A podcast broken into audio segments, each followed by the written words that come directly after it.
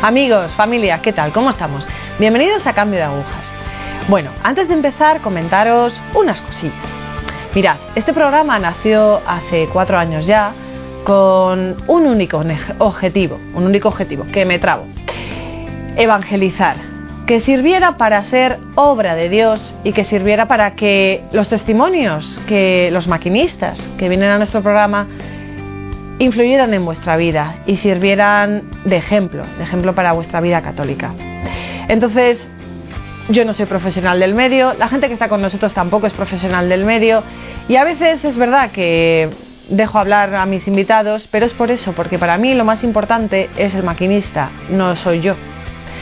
Sin más, por primera vez en la vida desde Singapur, tenemos a nuestra hoy maquinista, Verónica. Verónica, bienvenida a Cambio de Agujas. ¡Qué alegría! Thank you, Christina, for inviting. ¿Puedes presentarte un poco? Porque, a ver, es evidente que los rasgos que tienes no son europeos. Dinos un poco de dónde eres. Sí, claro, Cristina. Mi nombre es Verónica, soy enfermera de profesión y madre de tres hijos. Mi hijo mayor se llama Aaron tiene 25 años, mi hija Amelia tiene 23 años y mi hijo menor, Eleric, tiene 20 años. Háblanos un poco de Singapur, porque, bueno, igual la gente que nos ve no sabe si es un país católico o no. Vale, Singapur es un país multiétnico y plurireligioso. Es una isla muy pequeña en Asia. Somos unos 5 millones de habitantes, de los cuales solo 300.000 somos católicos. ¿En qué fe has sido criada, Verónica? Um, sí, Singapur es multireligiosa y yo crecí en una familia taoísta, tres generaciones taoísta. Mi madre me llevaba al templo a rezar a las deidades. Teníamos muchas deidades chinas y ella me llevaba al templo. Cuando dices que tu madre te llevaba al templo, ¿de qué clase de templo estamos hablando? ¿Católico? ¿Taoísta? ¿Qué tipo de fe? Sí, es una fe taoísta, porque mucha gente china reza a esas deidades. En chino decimos Topekong Quan Yin, diferentes tipos de deidades. Y cada uno protege los distintos periodos de nuestra vida. Cada día teníamos que quemar palos de incienso y quemar papel de incienso. Entonces esa fue la fe en la que fui educada. ¿Cómo pasas de una fe taoísta a una fe católica? ¿Cómo es la entrada del Señor en tu vida? ¿Cómo entra? Lo que pasó fue que hice enfermería después del instituto y cuando fui a estudiar me quedé en una hospedería. Entonces solo volvía a casa durante mis vacaciones. En la hospedería, mi compañera de habitación era católica y me inspiró su sencillez, la manera en que rezaba el cómo rezaba su rosario. Después, ella me habló sobre una de sus hermanas, que era Carmelita, y tenía otra hermana que es misionera de la caridad con la Madre Teresa de Calcuta. Y un día me llevó a visitar a su hermana en Taiwán, en la casa de las misioneras de la caridad. Me impresionó muchísimo todo lo que estaban haciendo en Taiwán en ese tiempo. También estuve ayudando a las hermanitas de los pobres como voluntaria. Fue una época en la que vi muchas monjas trabajando y cuidando de gente mayor.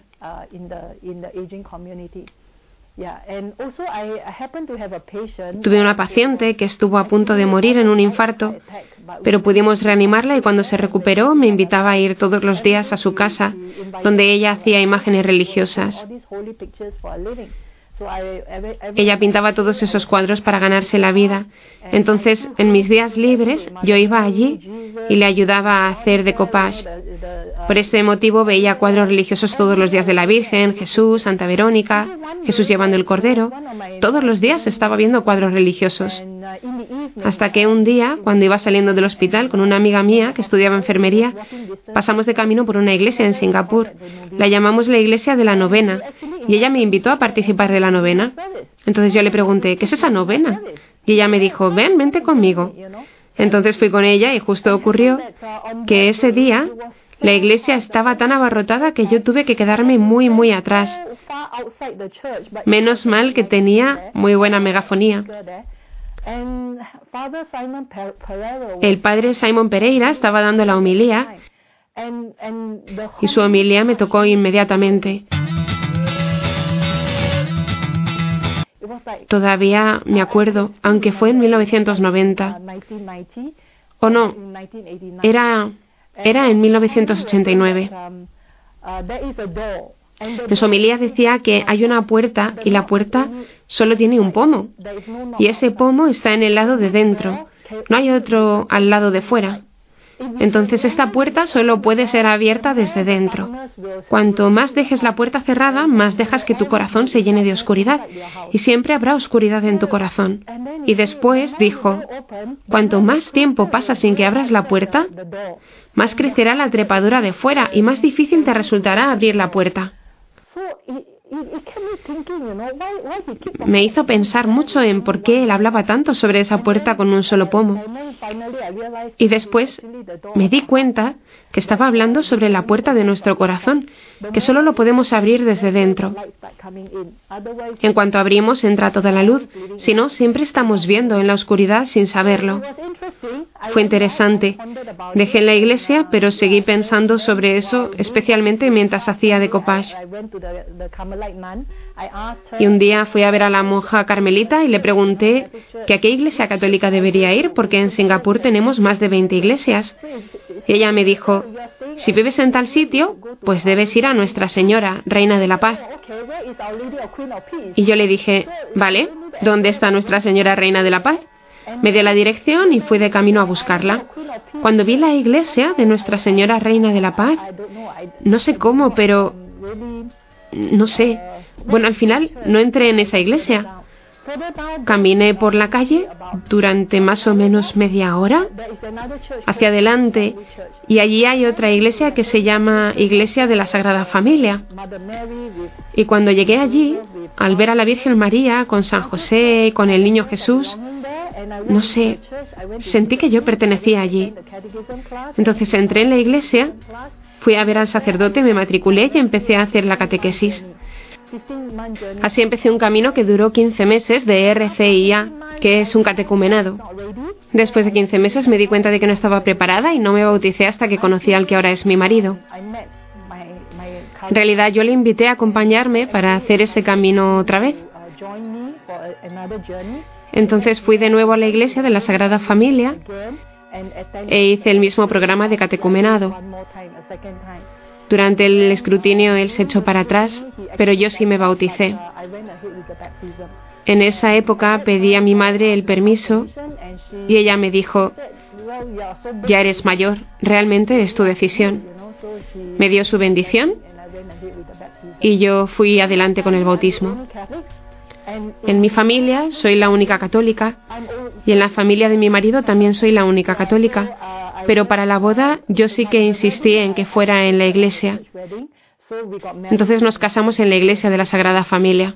Siendo la, única católica en tu familia, Verónica, supongo que haya habido tensiones, porque, a ver, diferentes costumbres, diferentes fiestas, diferentes momentos de reunión. ¿Esto ha sido duro para ti? ¿Estas tensiones? ¿Esto ha sido una batalla? No. ¿Qué es lo que te ha fortalecido? Para mí, cuando yo era taoísta con mi madre, lo que hacía era obedecerla. Yo la seguía al templo y ella me decía tres palos de incienso y yo lo rezaba. Ella me decía quemar ese papel y yo lo quemaba, pero realmente no sabía cuál era el sentido de todo lo que hacía. Simplemente seguía porque era una tradición que había sido transmitida durante tres generaciones. Simplemente lo seguía por obediencia. Entonces, cuando conocí las carmelitas y las misioneras, de la caridad, vi que la paz que tenían era muy distinta de la de mi madre y mi familia. Porque en mi familia siempre estaban hablando sobre dinero y las cosas materiales. Y en cambio las carmelitas siempre están tan contentas, con tanta alegría. Cada vez que las visitaba siempre tenían tanta paz. Era tan distinto. Yo sentía que ella me transmitía la misma paz que tenía y yo quería saber más. Cuando hice la catequesis, supe más sobre la verdad y me dije que este era el camino. Y si es cuestión de creer, depende de mí. Tomé la decisión, lo elegí yo misma y seguí adelante. ¿Cómo tratas de llevar tu fe, tu fe católica a los demás? Porque de por sí el cristiano ya es un apóstol y Cristo nos da el Espíritu Santo. ¿Cómo, cómo, llevas, cómo llevas esto a tu vida, a tu vida cotidiana? Bueno, me bauticé en diciembre de 1990, durante la Navidad. Y el 2 de febrero del año siguiente, en 1991, me casé por la iglesia. Entonces, simplemente por el hecho de tener la boda en la iglesia, fue la primera vez que mi madre entró en una iglesia. Para mi padre también fue su primera vez y en realidad me llevó de la mano para entrar en la iglesia. También para la familia de mi marido fue la primera vez de estar en una iglesia. Así que fue mucha evangelización ya desde el principio de nuestro matrimonio. Eso fue muy bueno. Yo dije a mi marido que las demás cosas no me importaban. La comida y esas cosas no son importantes. Solo el hecho que nos casáramos por la iglesia era lo importante. Después de que nos casáramos nació nuestro primer y le llevé a la iglesia aún siendo bebé. Pero como mi marido no se bautizó todavía, él no estaba de acuerdo con que bautizásemos a nuestros hijos. Por eso fuimos viviendo nuestra vida de manera normal, pero sin que nuestros hijos estuvieran bautizados. Yo todavía les llevaba a la iglesia hasta que crecieron un poco y escogieron seguir a mi marido y ya no querían venir conmigo, entonces yo iba sola. Y lo que pasó en casa es que él tenía una deidad y yo tenía un crucifijo. Y todos los días discutíamos. Entonces había bastante guerra espiritual en casa, casi sin saberlo. Seguíamos y seguíamos y cada vez que había una discusión grande yo entraba en un tipo de guerra fría, no le hablaba.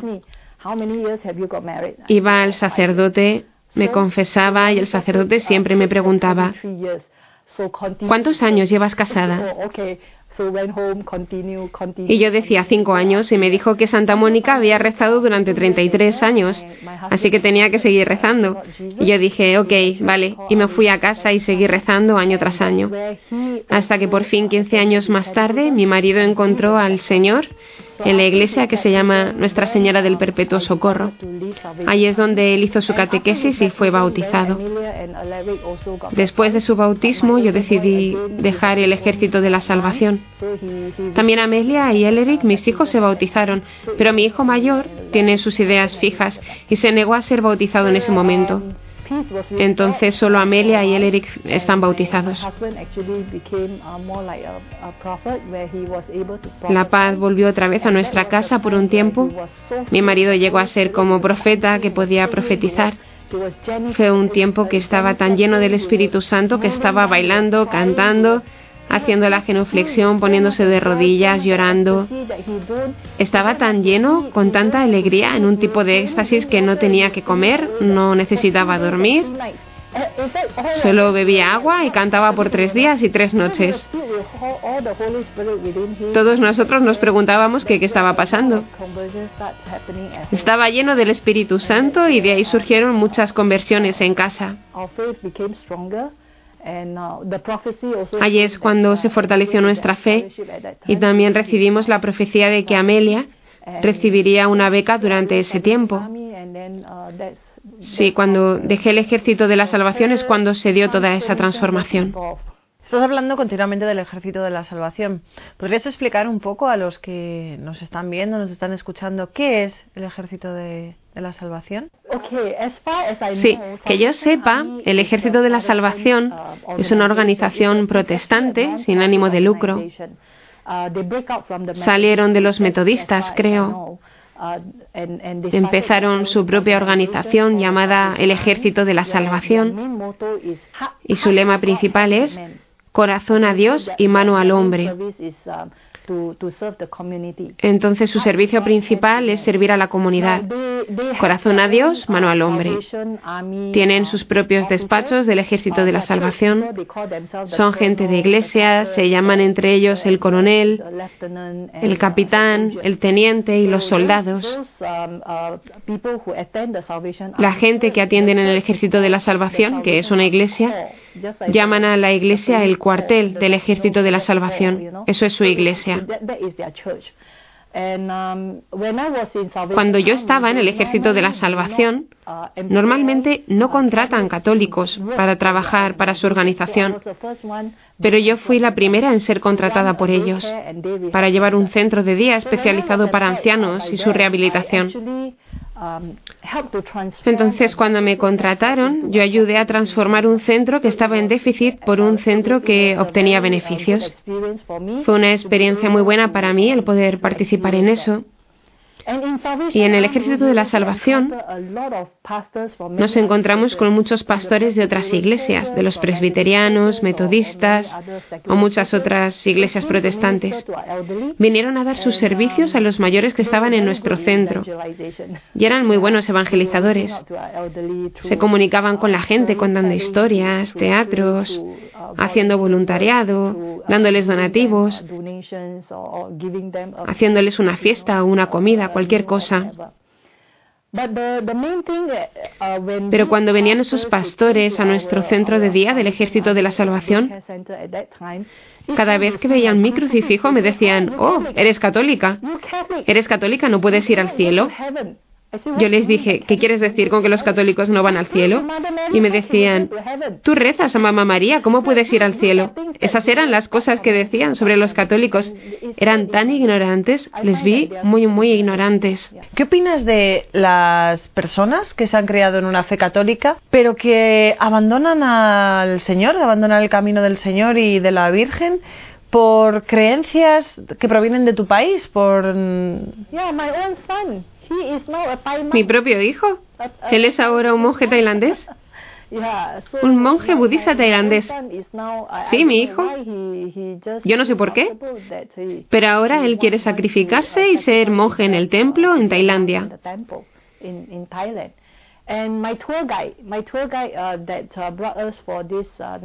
Y mi guía turístico en mi viaje en España y Portugal, él era católico, era monaguillo y se casó con una chica católica. Tiene tres hijos católicos que son bautizados. Y él fue a hacerse budista taiwanés. Y yo le pregunté, ¿por qué haces eso? Y él me dijo, bueno, después de un tiempo me desilusioné con la fe católica y me sentí más inclinado a las enseñanzas tai budista. Y entonces ahora simplemente creo pues lo que creo. Su mujer todavía es católica entonces yo dije, para mí no tiene sentido, pero eso es lo que él cree. Bueno, ¿y qué le dirías entonces a esta gente que deja la fe católica, que se abandona a otro tipo de culturas, como por ejemplo la de tu hijo, y que tú, sin embargo, descubriste que realmente no era aquello real, que no era verdadero, y te viniste al lado católico? ¿Qué le dirías a ese tipo de gente que abandona la fe en el Señor? ¿Qué descubriste tú? Cuando yo me hice católica, me di cuenta de que tenía mucha paz.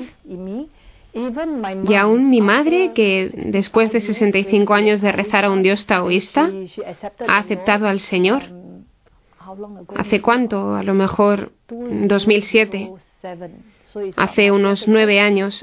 Y ahora tiene tanta paz Veo su sonrisa y cada domingo está deseando ir a la misa. Reza su rosario todos los días en la gruta.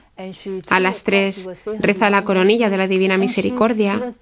Cada día se enamora más y más de Jesús y nuestra Madre María. Hay tanta alegría, tanta paz que el mundo no nos puede dar.